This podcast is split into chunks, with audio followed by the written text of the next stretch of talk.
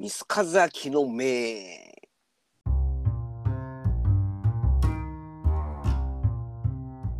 スクールガールディストーショナルアディクトはナンバーガールのバンドの表現が移り変わっていく時期だったと話すミスさん。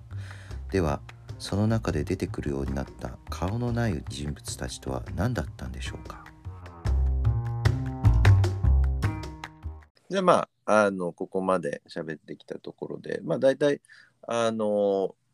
まあ、スクールガールディストーショナルアディクトっていうのは、あの、まあ、えーまあ、さっきもあのおっしゃってたように、この福岡からやってきた、まあ、インディース時代からやってきたようなあの、まあ、歌詞の感じだとか、まあ、向井漫画のあり方とか、まあ、そういったもの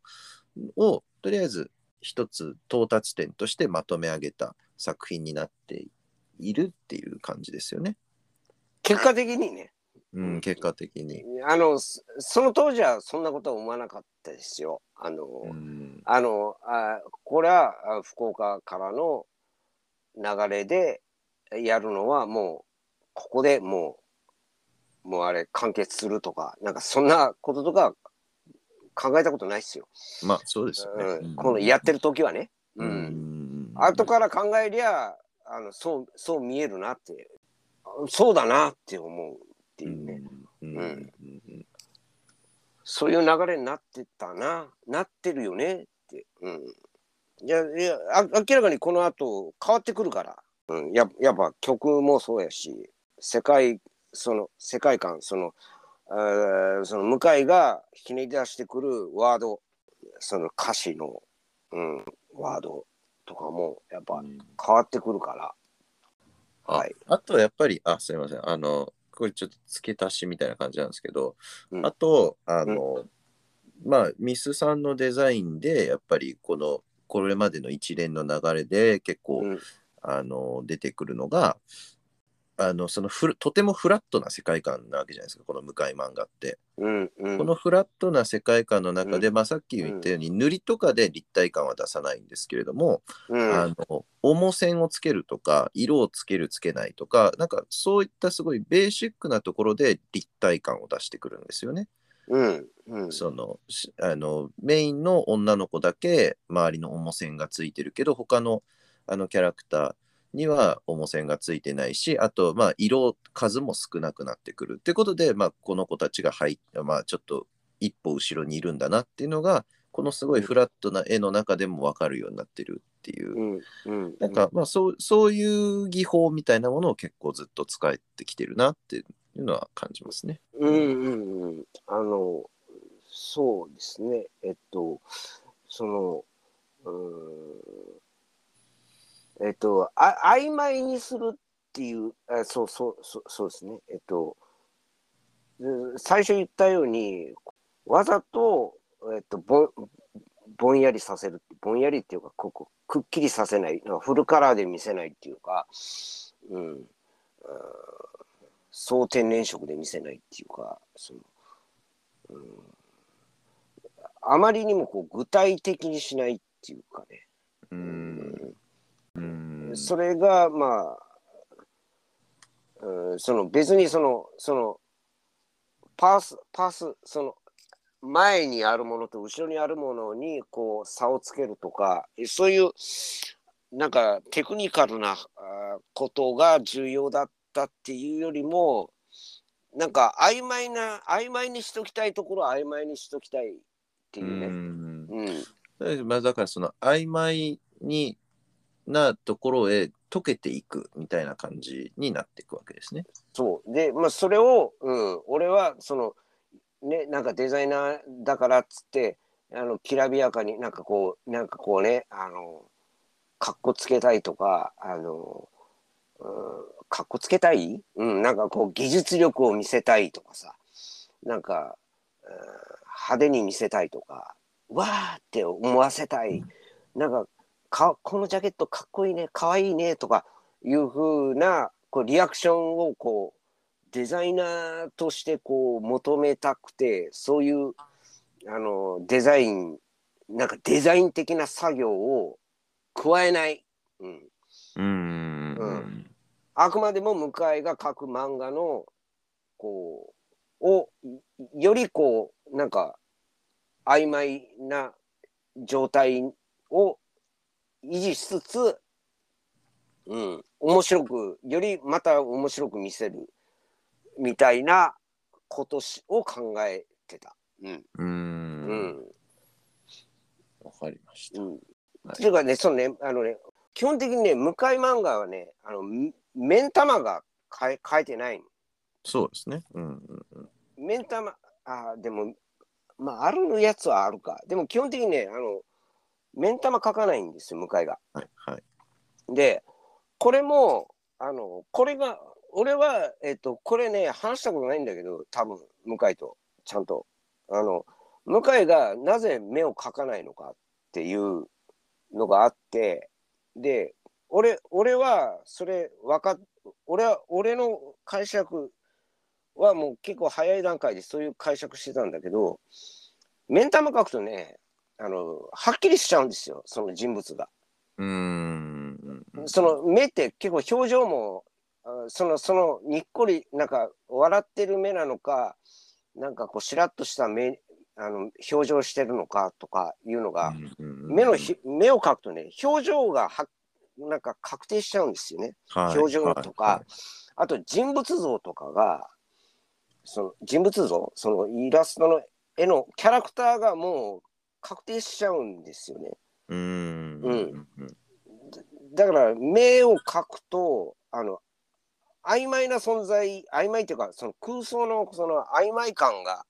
うん。なくなっちゃうんですよ、メンタルはい描くと。はいはい。うん、だからうん目をか描かないことがなぜ向井が目を描かねえのかっていうのがあのずっと俺はあのいろいろ、うん、なんでだろうって考えてた時があって、でうん。あ多分目描くとこれこういう人こういう女の子みたいなうんうになっちゃうのがなんか違うんだろうなと。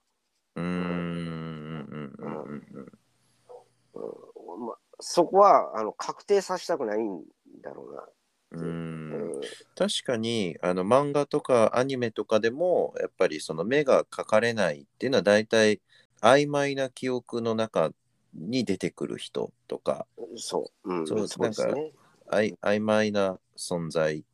の人ですよね、大体。うんうんうん、そう、うん、うん。だから、だからああ曖昧だからこの向井が歌う世界観に登場するその女性なりその登場人物登場人物っていうかねうんあの、うん女の子っつうのは具体的なあの子を指してないんですね。うんうん向井が勝手に思い浮かべてる女の子なん。ですよ。その、うん。曖昧な。まあ本当通りすがりのすれ違った時の女の子だったり、うん、なんか記憶で記憶の中にあるなんかおぼんやり思いなんか思い浮かぶ女の子像女性像だったりとかだからうんなんか具体的な自分の恋愛経験に基づいたあのでもタトゥーありとかはちょっとまた違うんだよね。あこタタトゥーはあれ実際そのタ うん、でこれこれはあの、あ、まあ、向井本人からあのあれもう多分エピエピソードで語ってると思うけど向井が、まあ、昔そのすタトゥーが入った女の子と付き合ってた時があってって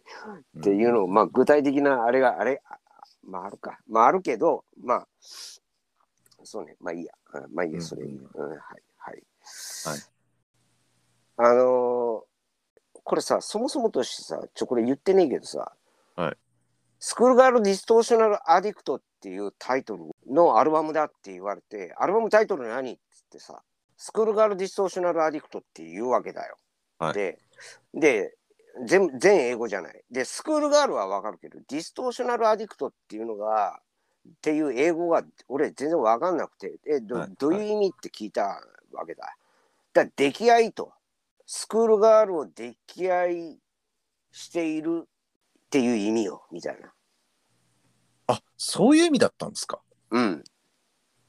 そう。えー？ちょっと待って、ケントさん、その英語的にはどうなの？その Distortional Addict っていう英語ってど、Distortional まあだからこれ多分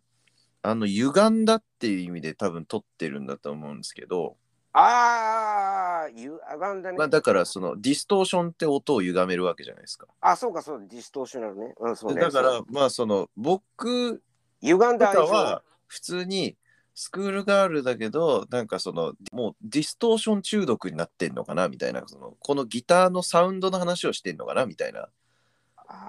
風にね僕とかは撮ってたんですけどあこれはそのスクールガールに歪んだ形で、えーうん。あの愛まあ中毒のような愛情を注いでるみたいな話なんですね。多分。あの、あ！ーちょうん。あそうだったんだ。うん。あもうじゃ完全に僕は読み違えてましたね。いやいやいやいやいやいやいやいやあのね俺が聞いた当時の記憶ではだよ。あの、はいい、や、はい。そそうそういうふうに言われた記憶はあるのよ本当にね、うん。はいはい。うんでこれ多分記憶うん多分記憶違いはないと思うんだけどあの溺愛もう溺愛に近いこう歪んだ愛愛情みたいななんかなんかそのもう愛憎というかなんかこう、うん、増幅されたね。そのなんかこうスクールガールに対するこう膨らんだこう空想っていうか妄想というかなんかそういう感じのようなことを聞いた記憶ははあ。ちなみにアディクトってどういうこと？アディクトってだから中中毒ですよね。うんうんまあ薬物依依存とかですよね。依存状態ですよね。ああなるほどねあはははいはいだから歪んだからそっかだじゃあちょっとねそれあの普通に英語的に解釈この Distortional Addict をまあ英語を解釈すると翻訳するとであのディストーションっていうのは電波とかが電波障害になってあのあのザザザザザッとあの音がその壊れて聞こえるみたいな、うん。そういうのが、えー音がディストートされているとか、うんうんうんまあうんまあその歪んでるとかあのちょっとそのあの汚れが入ってるとかまあなんかうんそういった感じの意味合いで使われることが多いんですよ。うんうんうんうんうんうんだからううまく聞こえないとか。うんまあなんかあのそういうので使われるしのででどちらかというとだから、まあ、そのこのロックの文脈だとその、音のディストーションがかかってるっていうこのギターにディストーションがかかってるっていう意味合いが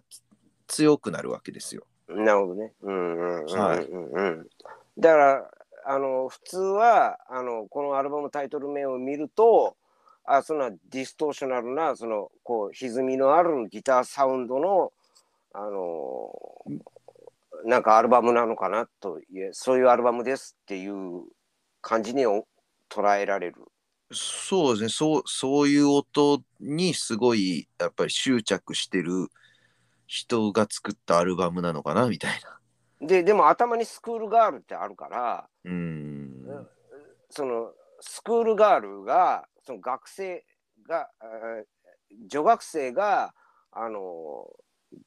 あの歪あの歪みのあるギターサウンドにすごい中毒になってる、えー女学生うん、なんかそう僕はそれを想像してたんですよ。でまあそんなそうささくれた女学生が銃持って街を徘徊してるのかなみたいな感じで。はいはいはい。そうだよね。そうなるね。そういう解釈になるよね。そのアルバムタイトル名とこの表一のこのビジュアル見たらあのそういうふうに思うよね。そうね、はい。でも違うんで多分。だから本当はえその向井さんの中にある女学生に対する歪んだまあ愛情みたいなものそうそうそれにそのととらわれてるっていうかその執着はあのやっぱそこから抜けきれてないんだろうね。そのうんうんうんうんうん。だからそういう曲が多いんだよ。だから女の子がモチーフになってるんだよ、これ。はい。で、別にさ、これ、その、あの、ディストーショナルな、あの、サウンド、その、ささくれだった女の子が、こう、何、歌ってるとか、その、その、そういうことじゃねえじゃん。その、だから、日常生きる少女、ただ日常生きる少女だったら、あの、日常生きてるわけじゃない。別に、その、この、あの、ささくれだとその歪んだギターサウンドに陶酔している女の子をえ思い描いて歌ってないじゃん日常はうん特にねあの、うん普通普段の生活をしている平凡な女の子を歌ってるわけやない。だからうん。やっそれはそのそういうこうギターそのい歪んだディストーショナルな女の子たちを歌ってますじゃなくてそういうそれを見てるその女の子を見ている俺が歪んでんなってそのなんかうん。もう歪んだ気持ちでその女性に対するコンプレックスなのか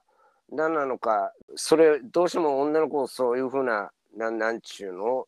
別にそのロリコンとかねその小児性愛者とかじゃないよ。そういう病的なね、うんじゃないけどなんかそういうこう女性そのし女学生で若い女の子まあうん若い女若い女の子な気色悪いなそう言ったらもうなんか それを、まあ、景色として眺めてるそのこの俺のこのなんか何この俺のこの気分みたいな。その自分のもう沈んでるなっていうタイトルですよ。まあうんまあアルバムですよ。だから。うん。で最後はそのあ具体的なモチーフそのあのお女の子を登場させないでおそそのささささぐれ立ってる自分の殺伐とした自分自身のことだけを歌ってる曲が最後に一発入ってるっていうっていうことだよね。うんうん。多分ね。あのそうそういうことだと思う。いやああのその健太さんからちゃんとあのの解釈あの英語英語の解釈とあとその一般的にいやあそういうふうに捉えられてもいやそれしそれも自然な話だなって今思ったけど、うん、いややっぱこう表現物っていうのはそのうーん、まあ、解釈はやっぱ向井はその細かく解釈しないからね、うん、説明しないから、うん、そうかああこれこれきょこの話興味深いね。うん、そうですね。面白いです、ね。うんうんスクールガールディストーションアディクトの確かにこのアルバムタイトルの意味が分かんないっていうことを僕忘れてましたわ。ううん、俺も俺も俺も最後思い出したわ。あのそもそもそもそもとしてあのそうやそうこれ言ってねえわって思って。うーんうん、 Distortional Addict って何？って本当、うん、出来出来合いって言った記憶があるんだよね。でも Distortional Addict っていう英語は溺愛は入ってないからね。でもそのもう出来合いに近いそういう感じたいみたいなことを言った記憶があるんだよね。うん、締めましょうか。そうですね。はい。はい。それでは、えー最後に一曲、えー紹介お願いします。はい、えっ、と、この、まあ、アディクトは、えーではもう、8ビーター、しあの、は、裸足の季節とか、ヤングガールとか、日常に生きる少女とか、まあ、透明少女とか、転校生とか、えこれ、もう、女の子を思い描いてる、う曲がたくさんある中で、えっ、と、8ビーターっていう曲は、ちょっと、まあ、最後の、まあ、このアルバムの最後の曲、収録曲。で、これが、あの、まあ、ちょっと、えーこの女の子のことを歌ってる曲が多い中、急にこう、こう殺伐としたね、殺伐。殺伐。っていうガバガバーッとこう殴られる感じの左右にね、うん、うん。殴りかかられるっていう印象を持ってあーってくる曲ですね。すれ違う心と心だからすだからその女の子とのコミュニケーションでもういっつもすれ違っててもうこのデスコミュニケーションになるわけですよ。あの女性とのこの関係性他者との関係性がこう噛み合わないそこにこういつもその殺伐とした気持ちになるわけですね。うん。でこの当時はその矛先っていうかそのあそのそれを感じるその自分の殺伐とした気持ち圧力デスコミュニケーションを感じる相手が対象があのススクールガールなんですよ。あのそので日常を生きている普段の街の中の景色にある女の子たちなんですよ。うん。本当はモテたいんですよ。でモテたいしあのワーキャーこうキャッキャキャッキャこう仲良しになって本当はそういう風なコミュニケーションやりたいんだけどそれがこう性格的になんかこううまくいかんでなんかならんのででそこに歯がゆい気持ちっていうか憤りっていうか、うん、なんかこう、うん、でただその空想の中ではそういう女の子たちを対象にして、うん、